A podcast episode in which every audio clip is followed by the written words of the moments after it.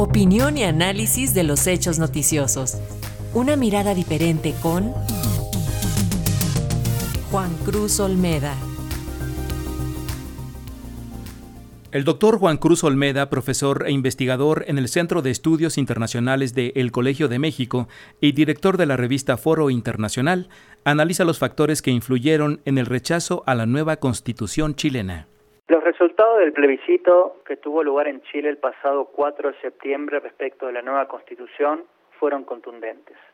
Un 62% de quienes emitieron su voto optaron por rechazar la propuesta en la que durante varios meses había trabajado la convención convocada para su redacción y que el presidente Boric había recibido de la misma y presentado al país el pasado julio. Si bien las encuestas habían ya anunciado la posibilidad de que esto sucediera, la contundencia de los resultados fue mayor de la esperada. El rechazo ganó en todo el territorio del país y el número de quienes apoyaron el apruebo fue incluso menor a la cantidad de personas que en octubre de 2020 habían votado a favor de cambiar la constitución actual. Sin duda no existe un solo factor que explique esta situación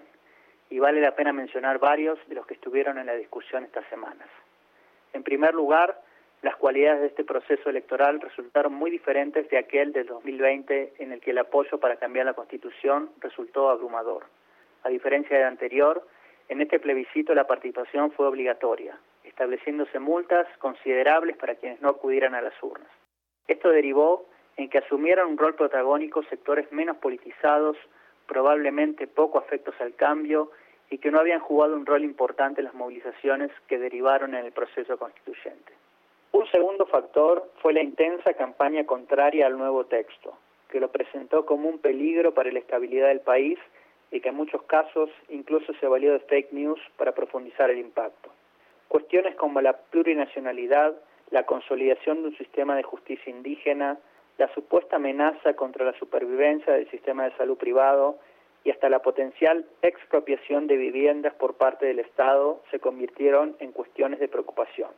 Es importante aclarar que si bien los sectores políticos de derecha resultaron los más vocales al respecto, también figuras de la centroizquierda manifestaron desde temprano su rechazo a la propuesta. Incluso antes del plebiscito, desde el gobierno de Boric se planteaba que aún si la opción por el apruebo resultaba la mayoritaria, se trabajaría en introducir modificaciones al documento. El hecho de que la convención estuviese dominada por representantes que no provenían de las fuerzas políticas tradicionales que salieran a la luz escándalos que involucraban a algunos y que ciertos de ellos y ellas mostraran posturas intransigentes, sin duda abonó para que, real o no, se consolidara la visión de que se trataba de un órgano en donde primó el extremismo. Sin embargo, no puede soslayarse la situación general del país y la opinión sobre el gobierno de Boric como factores relevantes para explicar el resultado el bajo crecimiento económico y la inflación como fenómenos cotidianos que sin duda no pueden atribuirse exclusivamente a la administración actual, han llevado a que, junto con otros factores, la aprobación presidencial haya caído de manera sostenida desde que Boric llegó al poder apenas en marzo del presente año. Las encuestas dejan en claro que menos del 40% de la población está de acuerdo con el rumbo del gobierno, mientras que más del 50% opina lo contrario.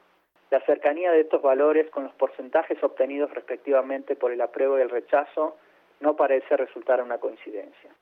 El propio presidente Boric asumió el golpe en el discurso que emitió el propio domingo 4, en el que reconoció la contundencia del resultado, planteó que su gobierno escucharía lo expresado en las urnas y llamó a un diálogo con las distintas fuerzas políticas. Esta postura se tradujo además en ciertas medidas tomadas por la Administración en los días siguientes.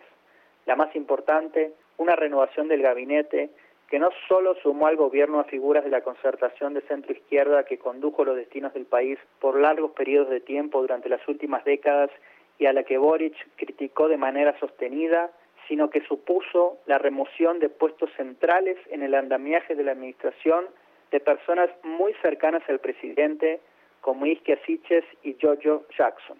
Sumado lo anterior a encuentros con representantes de todo el arco político, el presidente parece estar comprometido en evidenciar un corrimiento hacia el centro y en limar de su propio perfil las facetas del líder estudiantil que supo ser. Lo importante será ver en qué medida el resultado no solo impacta en la trayectoria del gobierno, sino en lo que sigue del propio proceso constituyente. Si bien el rechazo al nuevo texto supone que sigue vigente la constitución que se pretendía reemplazar, el propio Boric ha sido explícito en afirmar que el cambio constitucional no tiene vuelta atrás y que en todo caso será cuestión de escribir otra propuesta. Sin embargo, no está claro qué caminos puede tomar este proceso. En un clima de polarización y en donde el fervor transformador que inundó al país el año anterior a la pandemia parece haber quedado atrás, han ganado peso las propuestas que en este plano proponen también la moderación, planteando que no debería ser dejado en manos de una asamblea electa popularmente, tal como se aprobó en el plebiscito del 2020, sino que se debe convocar a un grupo selecto de constitucionalistas que se encarguen de la redacción. Las próximas semanas irán despejando las dudas al respecto, aunque probablemente no aquellas que se ciñen aún sobre el futuro del país. Para Red Educación, Juan Cruz Olmeda, profesor investigador del Centro de Estudios Internacionales del Colegio de México.